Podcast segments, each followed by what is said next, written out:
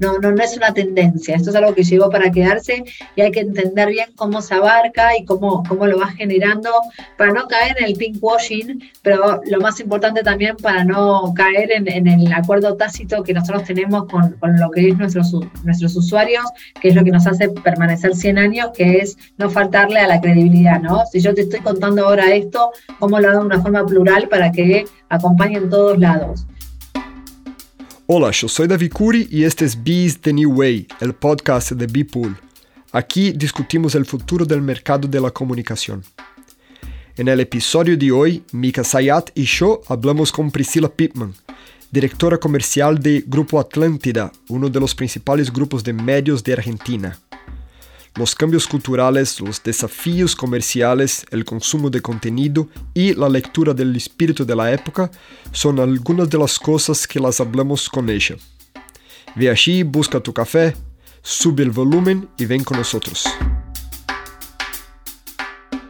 Bueno, tenemos hoy una invitada muy especial, Pri, Priscila Pittman. Tuve la suerte de conocerla en un evento, en una conferencia, por una casualidad. La escuché, me impactó, me impactó su historia, me impactó su mensaje. Así que, bueno, espero que estén tentados de oírla. Es una suerte tenerla con nosotros hoy. Gracias, Pri, por acceder a grabar el podcast con nosotros, por tu tiempo. Y bueno, nos gustaría que te presentes. Bueno, hola, ¿qué tal? Eh, gracias a ustedes. Em, bueno, soy Priscila Pipman, eh, estoy como directora comercial de Grupo Atlántida, eh, mamá de Justina. y lo que escuchaste ese día que nos conocimos de casualidad, a vos te impactó y te gustó, pero sí creo que está bueno también un poco como salir a contar que dentro de lo que fue acá en el mercado, el cambio que yo hice fue un cambio que pocos pudieron entenderlo eh, y, que generó mucho revuelo. Eh, así que espero que, en esta conversación que vamos a tener yo pueda contar un poco esta experiencia y que se pueda eh, nutrir de, lindas experiencias y, de cuestiones que nos pasan continuamente al momento de, de agarrar un proyecto, ¿no? Absolutamente, absolutamente. Perfecto, Pri, muchas gracias por aceptar la invitación. Y bueno, arrancamos con la primera pregunta entonces. Mi primera pregunta tiene que ver un poco con la historia del Grupo Atlántida, que ya es parte de la cultura argentina desde hace más de 100 años, ¿verdad? Pero el mundo de hoy no es el mismo del mundo de hace 100 años. Entonces, ¿qué atribuyes el éxito del grupo durante esos años todos? ¿Y qué crees que es fundamental para que el grupo siga teniendo éxito al futuro? Bueno, em, un poco para salir a contar, digamos, como vos acabaste de decir, Atlántida es una empresa de 100 años, es una empresa de medios, ¿sí? Eh, lo, que generan los medios de comunicación es poder tener esta, esta relación. Eh, hace 100 años atrás era con un lector, hoy es con un usuario, digamos, con un usuario. Em, y creo que ese factor de, éxito o ese factor de continuidad, porque creo que también nos pasa un poco lo mismo, digamos, continuamente queremos hablar de éxitos y, forzamos un éxito eh, y capaz a veces está bueno poder contar un poco el proyecto y el proceso y no tanto el éxito, pero bueno, Sí, lo que te puedo decir es que una empresa argentina que dure 100 años es un éxito, eso sí, eh, por, contexto país y por cómo son nuestros, nuestros contextos políticos y económicos, eso sí es un éxito, pero bueno, eh, desde algún lugar lo, lo, que sí genera esta, esta continuidad, esta constancia, es la credibilidad que tuvo eh, esta editorial y ahora grupo en todos estos 100 años, ¿sí? Digamos, cuando vos generas un, medio de comunicación, eh, como todo, puedes tener un montón de fallas, pero hay una falla que no, no, no, se debería corromper o no deberías tener, que es esa pérdida de credibilidad, ¿no? Porque de algún lado es ese acuerdo tácito que tiene el medio con el usuario barra lector. Em, y creo que las empresas que, que duran ¿no? 100 años y 100 años más, como es lo que vamos a hacer, como se encaró este nuevo proyecto de Grupo Atlántida, es porque, por lo menos en lo que son medios de comunicación, tenés este factor de credibilidad. Eh, que, esto también es mucho lo que acompaña de generación en generación. Nosotros los vemos, digamos, tenemos em, marcas tan icónicas como para ti, Villiquen, gente, que son muchas las historias de esta cuestión de cómo se traslada generación en generación. siempre hay lo mismo, la experiencia es intransferible, pero la trayectoria o la generación uno la quiere como transferir. Y a veces eh, nuestros medios generan ese, ese nexo, ese lazo entre generación y generación. Es muy lindo escuchar historias cuando está la abuela, la madre y la hija, y todos eh, compartieron un mismo, todos leyeron para ti, ¿sí? A plataformas diferentes, pero todas leyeron para ti. Y eso es lo que, que genera esta cuestión de continuidad a lo largo de los 100 años. Ahora, siendo mm, un grupo, en realidad, de tanta trayectoria, justamente hace 100, 100 años atrás, 50, 20, hasta 10, el mercado cambió, el mundo no es el mismo y empresas como Kodak incluso perdieron la oportunidad de seguir siendo relevantes en sus mercados porque no tenían una cultura de cambio en su ADN. Entonces, las startups nacen con este ADN, pero ¿cómo es esto en una empresa centenaria? es, eh, es un gran challenge eh, y más para nosotros que generamos la identidad digital tarde. Eh, la identidad digital de Atlantia se generó hace dos años, cuando comenzó la pandemia. Em, y eso generó un, un, gran desafío en función a poder cambiar la cultura interna eh, porque nosotros siempre eh, como que sostenemos lo mismo, digamos, para que vos te vean de una forma diferente, tenés que ser de una forma diferente. Por eso, digamos, lo que te lleva mayor tiempo es poder cambiar la cultura interna. ¿Y qué significa cambiar la cultura interna? Yo siempre digo un poco lo mismo, digamos, las personas hacen las empresas. Por eso ahí es como empezás a charlar con las personas, eh, los, los recursos, los empleados que hoy tiene Atlántida en función a a, no caer en algo que, la verdad que tampoco te conduce a nada, en, ponerte en una posición que antes estaba haciendo todo mal y ahora yo te voy a contar cómo se hace todo bien, digamos. Esa figura, esa posición de liderazgo no, no construye, ¿no? Hasta te diría todo lo opuesto, ¿no? Destruye en función a, ponerte en una posición en donde no generas para nada empatía y estás como, digamos, desvalorizando todo el trabajo que se vino haciendo antes. Por eso de ahí nos apoyamos mucho en todo lo que son las herramientas de tecnología eh, y creo que ahí contesto un poco tu pregunta en función a cómo se hace. Bueno, creo que lo que hay que ser como mucho más permeable ahora es en entender que antes em, nosotros en, en, Argentina es algo mucho que se usaba, es como cada periodista tenía una pluma, ¿no? Esa pluma significaba lo que era el talento de ese periodista, ¿no? De, de, de, con su propia pluma lo que podía llegar a ser. Hoy obviamente que el talento sigue teniendo esa importancia, pero lo que se agregan son esas cuestiones tecnológicas, ¿no? Esas herramientas tecnológicas que ayudan a que esa pluma, ese talento pueda verse desde la forma que hoy necesita verse. Por eso, desde algún lugar lo que generamos fue un cambio de metodología de trabajo, de procesos y agregar muchas herramientas de trabajo para poder seguir usando los talentos que tenía la compañía, pero con las herramientas que capaz de hacer como dicen ustedes, las startups ya lo tienen como muy adquirido. Y después un concepto que es como el más difícil, que el día de hoy lo seguimos procesando, que hoy el movimiento es una constante, digamos, hoy es real que la tecnología cambia y que, y que todo se hace en un menor plazo en función a que todo va cambiando y creo que la pandemia fue como lo, lo más significativo en donde nos representó que el, movimiento es constante, ¿no? De que un día para el otro tenemos que evaluar y cambiar y ver cómo lo veníamos haciendo. Y lo, que llevó más trabajo fue en función a la cultura interna, a, poder como mostrar un poco que, el movimiento es, es una constante y que el trabajo en función a una editorial más print genera como poco cambio o una estructura o una metodología de trabajo que tiene como desde algún lugar una poca reacción en función a cuestiones que pueden pasar, como que ya todo está mucho más establecido. En una plataforma digital donde es el real time, donde realmente estás corriendo atrás de la noticia en función a eso, ese cambio fue el cambio más difícil, donde ahí quisimos apoyarnos mucho en todo lo que fueron las eh, los, los, elementos, todo lo que eran las herramientas de tecnología para poder ayudar un poco a generar ese cambio, ¿no? Pero bueno, desde ahí es como que siempre nosotros nos damos cuenta que, que, es fundamental poder generar ese, ese corte en función a, entender que para desde afuera te vean desde como, como, lo que vos querés ser, internamente hay que generar ese trabajo que es muy difícil y más en este cambio de estructura tan grande, ¿no? Digamos, donde se venía haciendo una cuestión y ahora había que hacer otra. No estamos hablando de ni que se venía haciendo bien o mal, son cosas diferentes en plataformas diferentes con herramientas diferentes.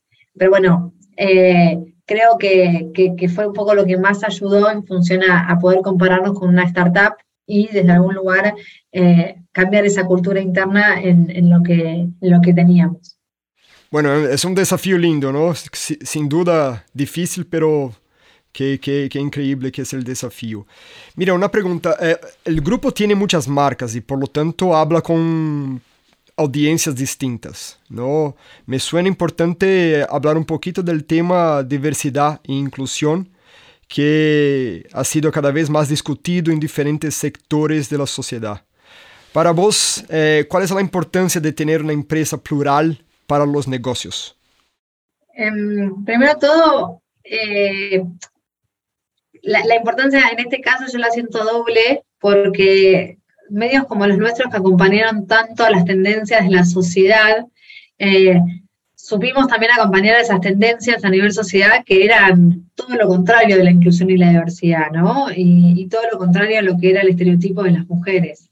Por eso, de ahí sentíamos que teníamos como una doble obligación y la verdad que nos sentimos como muy confiados en creer que si logramos, eh, si pudimos en los años que, fueron generar, eh, como siempre digo, digamos, la, la, palabra colales fue una palabra eh, hecha por nosotros, por gente. las ondas del verano también, digamos, fuimos como muy eh, desde algún lugar nosotros lo que decimos es generamos la agenda de lo que era la sociedad argentina. Por eso, eh, y también con todos los títulos, eh, no solo con gente, también, también con para ti, digamos, todo el auge de los 90 de las dietas de fue algo que no, no paraba. Y vos hoy lees eso y ya te causa gracia, ni, obviamente que está mal, pero te causa gracia que una revista podía hacer dietas de tanto, ¿no? Era como realmente, no, no, no faltó una dieta, digamos, creo que todos completamos. Pero bueno, desde ese lugar quisimos como agarrar nuestro activo y entender y, poder comprender que si éramos esas marcas que éramos tan influyentes a poder eh, generar ese pensamiento crítico a nivel sociedad, en ese momento, también lo teníamos que hacer en este momento, en poder hablar de todo lo que es la inclusión y la diversidad, y no como una moda o como algo que está actual, sino para, llegar, para, para quedarse, ¿no? Digamos, esto no, no, no es una tendencia, esto es algo que llegó para quedarse y hay que entender bien cómo se abarca y cómo, cómo lo va generando para no caer en el pinkwashing, pero lo más importante también para no caer en, en el acuerdo tácito que nosotros tenemos con, con, lo que es nuestros, nuestros usuarios, que es lo que nos hace permanecer 100 años, que es no faltarle a la credibilidad, ¿no? Si yo te estoy contando ahora esto, ¿cómo lo hago de una forma plural para que acompañe en todos lados?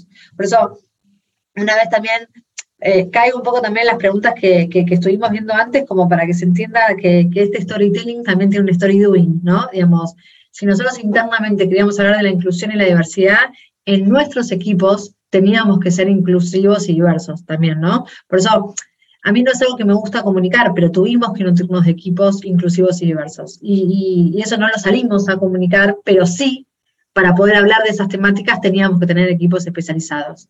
Eh, para poder generar temáticas especializadas en función de eso. Vos hoy cuando ves eh, producciones de moda de para ti, intentamos continuamente poder hacer el ejercicio de que sean mujeres reales. Y que sean mujeres reales tampoco tienen que ser mujeres que tengan un problema con el, peso, tanto ni muy poco ni, ni, mucho. Digamos, son mujeres reales, tampoco caer en algo que eso tampoco significa que tenga que ser la moda. ¿sí?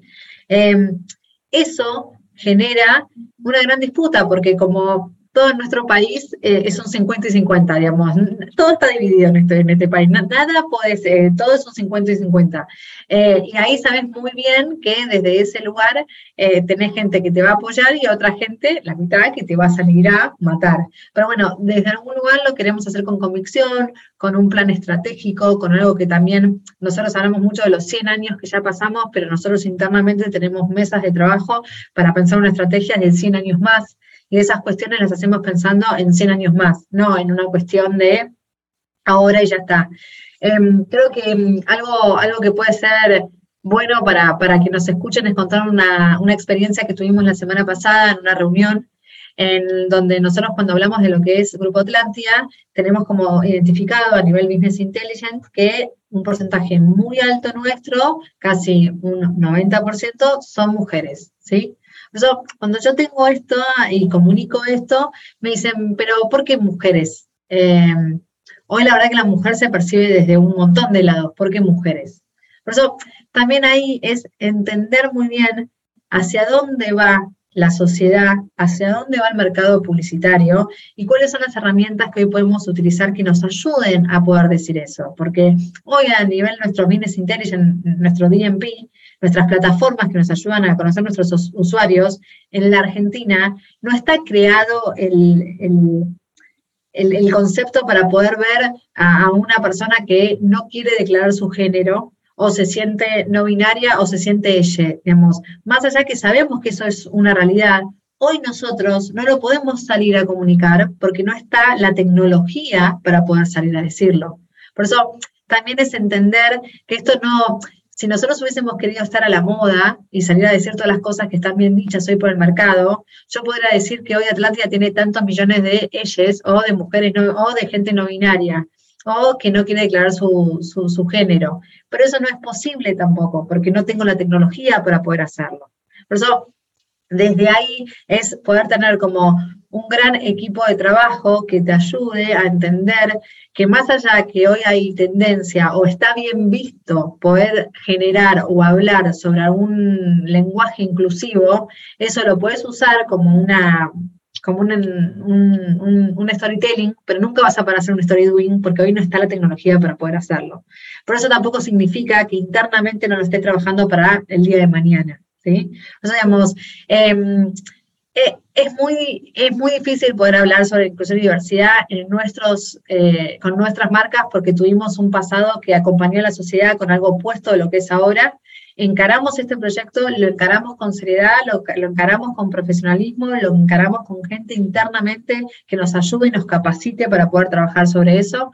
Y vamos haciendo como de alguna forma eh, contenidos específicos, como en este caso en Gente, hicimos más gente, que fue un ciclo de entrevistas para hablar de inclusión y diversidad, que no sea solo de sexo, de género, sino también que habla de, discapacidades, de credo y demás, porque también se instaló mucho que la inclusión y la diversidad, solo hablamos de género y de sexo y no de las demás eh, áreas, ¿sí?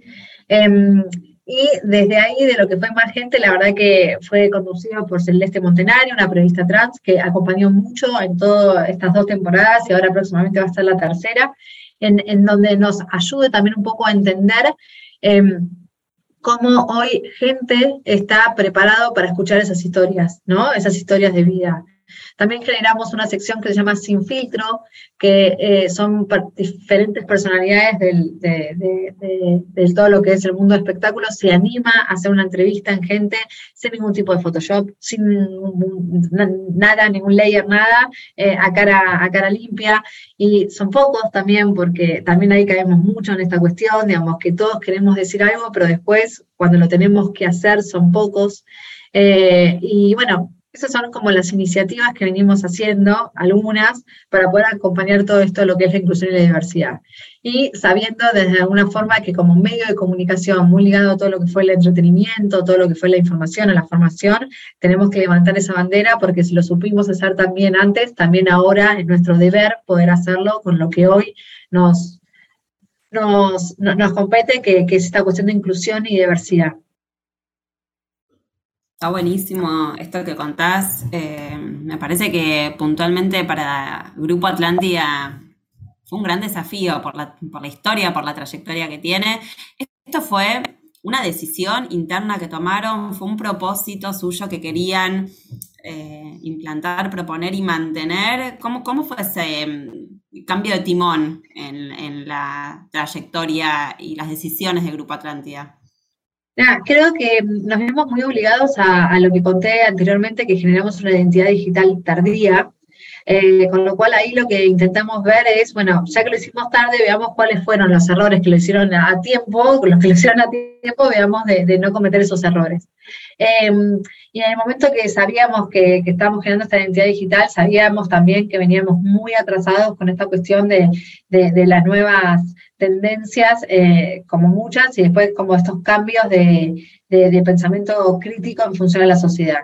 Por eso, eh, la verdad que todo lo que fue inclusión y diversidad se hizo hasta en el mismo tiempo en, todo lo que fue esta cuestión de la nueva identidad digital. Em, la, revista Gente es una revista que sigue estando impresa en forma mensual y fue un gran no es que no me gusta decir la palabra desafío, pero considero que cuando repetís mucho desafío es porque no, no sabes cómo decirlo y, la palabra suena bien, pero lo voy a tratar de decir más a mis palabras, a, Priscila, ¿no? Vamos, fue un, un incierto saber cómo se hacía una revista Gente en el 2020, 2021, digamos. No teníamos ni idea cómo mantener una revista, donde ya sabíamos que la actualidad pasaba por, por mobile, que no podías poner nada de actualidad en una revista. Lo llevamos a una cuestión mensual, porque ya tampoco queríamos salir nada con semanal, pero no teníamos ni la más pálida idea cómo generar contenido en una revista mensual con un nombre que lo único que tenía es activo que era gente, ¿no? Por eso ahí se hizo un gran trabajo de decir, bueno, hoy en sí sigue estando esa cuestión y, se escucha mucho en nuestra sociedad de, bueno, sí, soy tapa de gente, ¿no? Soy tapa de revista gente. Es como, genera un prestigio, genera como un, un lugar donde llegaste, ¿no? Donde un estatus donde ahí llegaste. Bueno, en función a eso, se generó una, una propuesta con un propósito muy definido en donde cada celebrity, cada personalidad que salía en la tapa de la revista Gente, no iba a ser por un tema de ellos, sino por un propósito a nivel sociedad, ¿sí? Por eso, digamos, Así fue Natalia Oreiro con el agua, eh, Juana Viala con la tierra, Florencia Peña con violencia de género, eh, con inclusión, eh, se, habló sobre el cuidado animal eh, con otras personalidades. Bueno, la verdad que se viene haciendo ese proyecto hace dos años y no me voy a poder poner a enumerar a cada uno, pero desde ese lugar que nos costaba entender cómo ahora teníamos que volver a hacer una revista en este tiempo que realmente tenga interés y que no hable de la actualidad, porque sería un, error de parte de Atlántida generar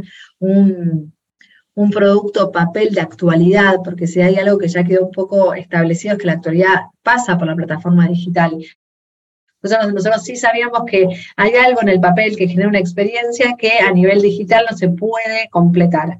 Pero bueno, ahora nuestro gran intento de trabajo, de poder cómo, cómo hacer esa experiencia de la revista Gente, llevarlo a que sea algo que no tenga actualidad, pero que pueda generar esa experiencia que era tan, tan querida a nivel sociedad argentina. Por eso de ahí fue algo mensual y donde lo que intentamos hacer fue que la personalidad que esté en la tapa de, esa revista no hable de una temática propia, sino que hable de un propósito que esté estipulado por la sociedad, ¿no? Y bueno, como, como enumeré ya, hay, muchos casos, pues ya se vienen haciendo hace dos años, pero donde cada celebrity, hasta Susana Jiménez, no pasa a generar una tapa por algo de ella, sino por algo que sea importante a nivel sociedad.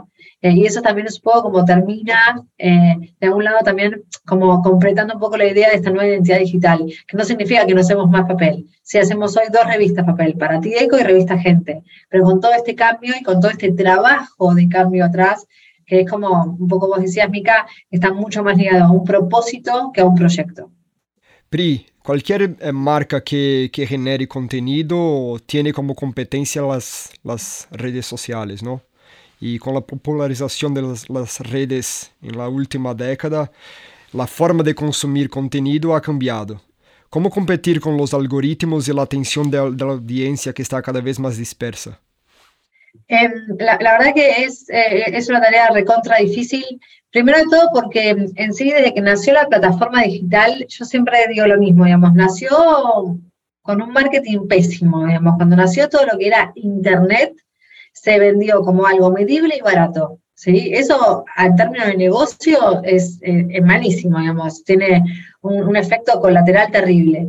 Em, después vinieron toda esta cuestión de las redes sociales, que también genera un poco esto, esta cuestión de le vas a impactar solamente a la persona que está interesada en tus productos. ¿Para qué le vas a impactar a la otra persona que no está interesada?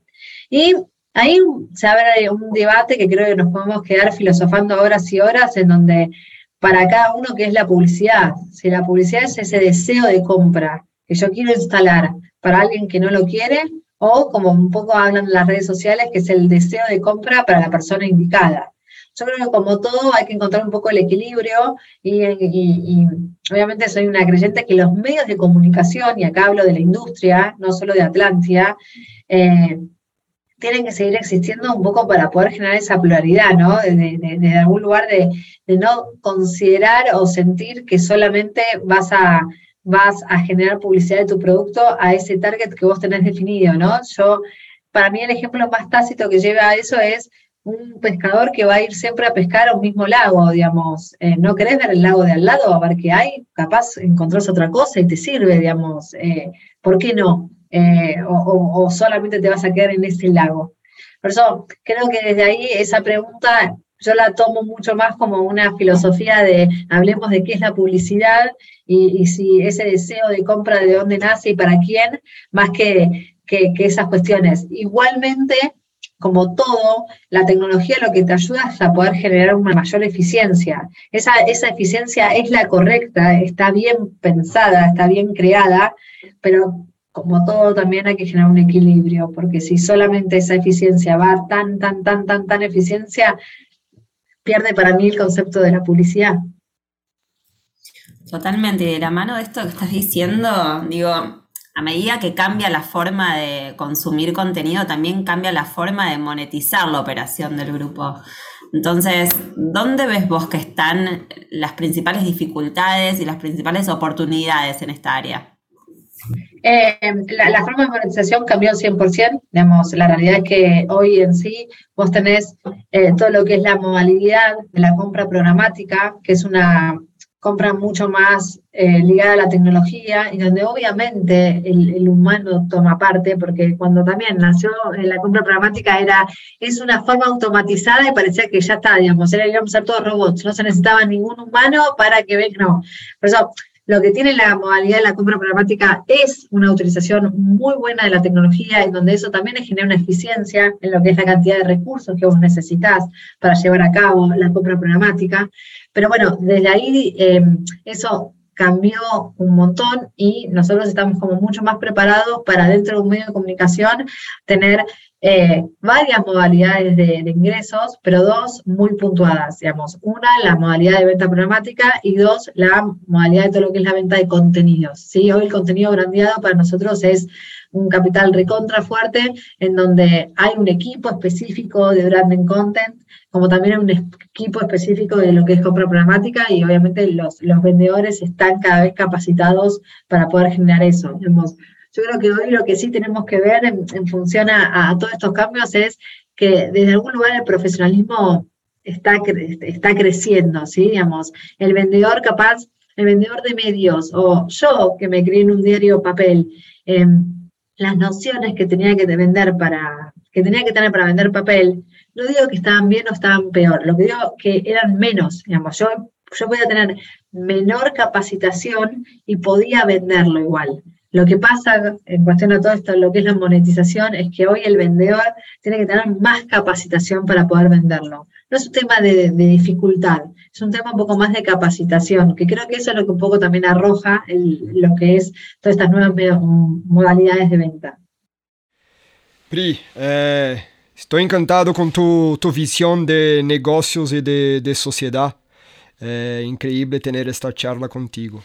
En este podcast nosotros terminamos nuestras conversaciones con una pregunta interpretativa y abierta que juega un poquito con el nombre del podcast, que es B is the New Way. Entonces, respóndeme, ¿para ti es B la nueva A? Em, yo creo que nos vamos a quedar sin B y sin A, porque creo que estamos en, un mundo en donde lo que se está queriendo hacer es sacar estereotipos, ¿no? sacar esa cuestión que por lo menos yo con, mi edad creo que ya no llego, digamos, yo necesito categorizar, ¿no? Yo, necesito esa estructura, yo no, para mí no es lo mismo la A y la B, digamos, si vos me haces esa pregunta y yo te tengo que contestar por Priscila, te puedo decir, sí puede ser que la B sea la nueva. Ahora, si tengo que generar ese mindset y ponerme a pensar en, las generaciones que se vienen, yo creo que no se va a hablar ni de B ni de A. Digamos, eh, hoy nos encontramos con, algo que, que que a mí me aterra, pero como que no hay tendencia. Y vos decís, ¿cómo que no hay tendencia? Te dicen, las nuevas generaciones dicen, no, no, no hay tendencia, digamos. Lo vemos en el arte, en la moda, digamos. Hoy cada uno se viste como se quiere vestir. Eh, y hasta generan categorías negativas para las personalidades que se visten como se visten algunas, digamos. Eh, por eso eh, te hago ahí como una, una respuesta eh, doble. Para Priscila, sí, creo que la B es la nueva A. Si tengo que hablar de la Priscila del futuro, te diría, no hay ni B ni A. Me encanta, Pri. Te vuelvo a agradecer por el tiempo, por el espacio, por estar acá en el podcast con, con nosotros. Eh, Súper interesante escucharte, escuchar las reflexiones y también los cambios que fue atravesando, eh, fueron atravesando los medios y en lo particular el Grupo Atlántida para convivir en esta nueva era. Así que bueno, millón de gracias y acá estamos. Gracias a ustedes por, por, sumarme y, y, por el tiempo. Muchísimas gracias. Muchas gracias, Fi. Que tengas un buen día. Chao, hasta luego. Chao, chao.